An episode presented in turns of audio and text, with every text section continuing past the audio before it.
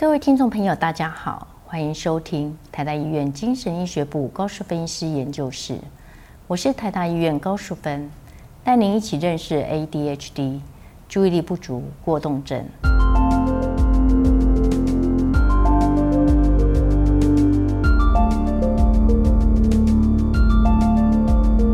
请高医师分享一下，接受治疗之于 ADHD 的孩子，它的重要性为何呢？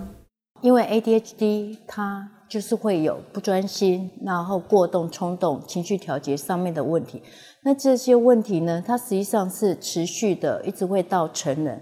那你今天只要不用治疗，你可以想象，他就是人际关系上面会有问题，学业上面有问题，工作上面也有问题。哈，那至于也自己没有办法成长啊，获得一些自信或能力，所以这个影响是长期的，因此他一定要治疗。那治疗当然是可以有不同的一些呃治疗的方式，但是到目前为止，药物的治疗是几十年来哈，从一九五五年来，那药物治疗就是被认为是最有证据，真的是可以帮忙他们。所以呃，治疗的部分呢，哈，除了药物以外，其实父母要知道这些孩子他不是故意的。他真的是因为脑部上面的一个发展上面出了一些问题，所以呃，父母怎么了解小孩子的行为问题来协助他？所以这个亲子教育也很重要。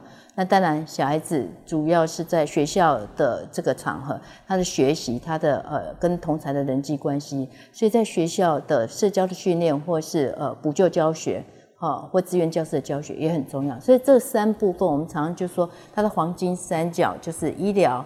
学校、家庭，哈，那治疗是非常重要的。请问高医师，当学童开始接受 ADHD 治疗之后，父母们需要留意些什么呢？第一个，爸妈一定要先能够接受，就说，因为很多的父母还是会一个怀疑，我的小孩子到底是不是真的有注意力不足过动症？那这个部分呢，我们也觉得说，父母可能也是要谨慎一点，哈，因为是不是注意力不足过动症，我们当然会考虑药物是目前最有呃证据的，哈，那也希望开始给他治疗。那第一个就是诊断了解之后呢，可能对药物。这个到底要选择哪一个药？那应该是要跟医生好好的详细的一个讨论。那有不了解的地方，也可能去查了资料之后再做求证。那药物开始治疗，当然药物的顺从性很重要。好，你今天开始治疗，今天不是说感冒，呃，我吃两三天的药，或是它的啊病毒呃或是细菌，哈，一一段时间之后一两个礼拜，也许就解决。但是这个专注力是整个脑部的神经发展上面的问题，它可能治疗需要半年、一年或甚至更久，哈。那另外一个吃药的时间性，哈，那大部分我们现在传统使用的药物，主要是在早上吃，好，要要在时间性。那吃药之后，可能它有什么样副作用，也是要必须先了解，哈，免得哎小孩子说我胃口不好。好，那爸妈就吓了一跳，说：“哎，到底发生什么事情？”然后不知道怎么样处理，就断然就停药了。哈，还有另外一个，有些父母会觉得说：“我今天有吃药啊，小孩子的问题我已经找到好的治疗，那就不再呃去想说我要改变我的亲子教育的方式。”这常是一个药物治疗一个副作用之一，就是父母没有想到说，我同时我要改变呃在照顾孩子方面的一些呃亲子的技巧。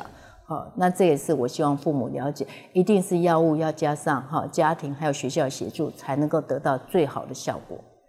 ADHD 的药物常伴随着一些副作用，那请问高医师，家长可以给予学童们什么样的帮助呢？它常见的副作用，一个是胃口减少，然后睡眠哈有可能会晚睡或是呃不容易睡着，那第三个有可能像呃。他会头痛，或是有些人抱怨胃胃痛。当然，每个个案他的体质不一样，他所会产生的副作用可能也有所不同哈。所以个别个案它的呃特殊的一些副作用的话，一定要是要跟医师讨论。那有必要的话，也有可能需要做一些其他身体方面的一个检查。那这个部分呢，家长要注意，就是说，呃，一定是边用药的时候，边注意到他有没有其他呃平常他不会出现的一些身体或心理上面的一些改变。所以，呃，个别的个案，它的特殊的一个副作用呢，一定要记得跟他的主治医师讨论。哈，那接下来应该要怎么样去防止或是呃处理这些副作用？感谢今天的收听，我是高淑分析师。我们下集再见。